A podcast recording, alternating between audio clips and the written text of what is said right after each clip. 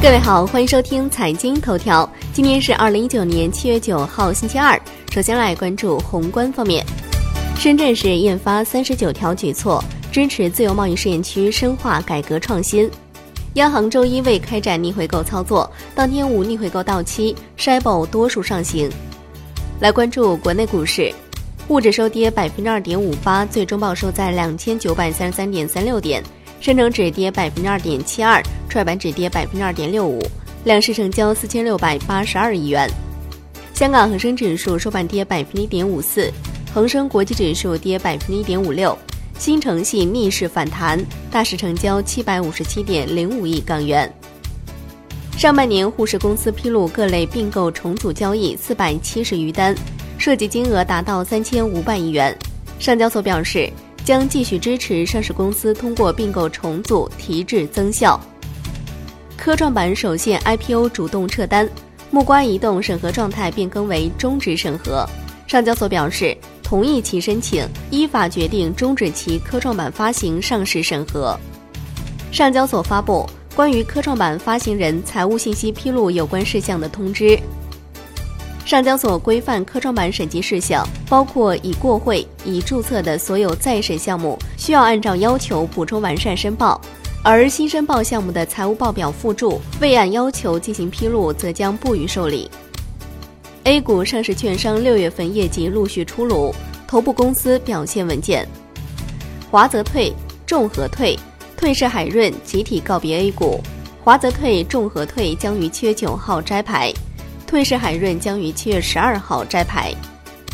证监会已经关注到康德新涉嫌信息披露违法案的中介机构瑞华会计师事务所已经被立案调查。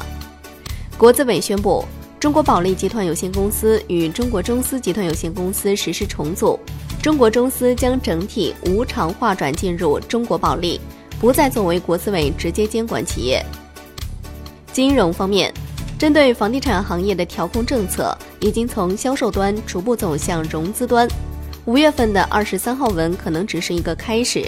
信托公司收到窗口指导，针对房地产信托有五点要求。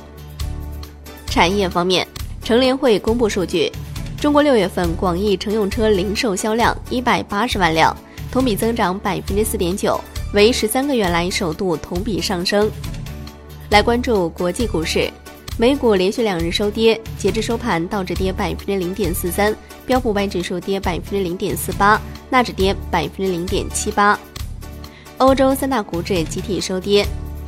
商品方面，COMEX 黄金期货收跌百分之零点一八，COMEX 白银期货收涨百分之零点三六，NEWMAX 原油期货收涨百分之零点一。伦敦基本金属涨跌不一，LME 期铜、LME 期锌收跌。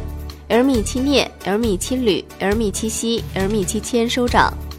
国内商品期货夜盘涨跌互现，铁矿石涨百分之五点七九。债券方面，国债期货十年期主力合约收跌百分之零点一一，五年期主力合约跌百分之零点零八，两年期主力合约跌百分之零点零四。七月二号，平安银行和招商银行在银行间债券回购市场的异常利率交易。经自查为交易员操作失误所致，暂停两家机构相关交易员的银行间本币市场交易员资格一年。招商银行对此回应，已经按市场正常利率修正。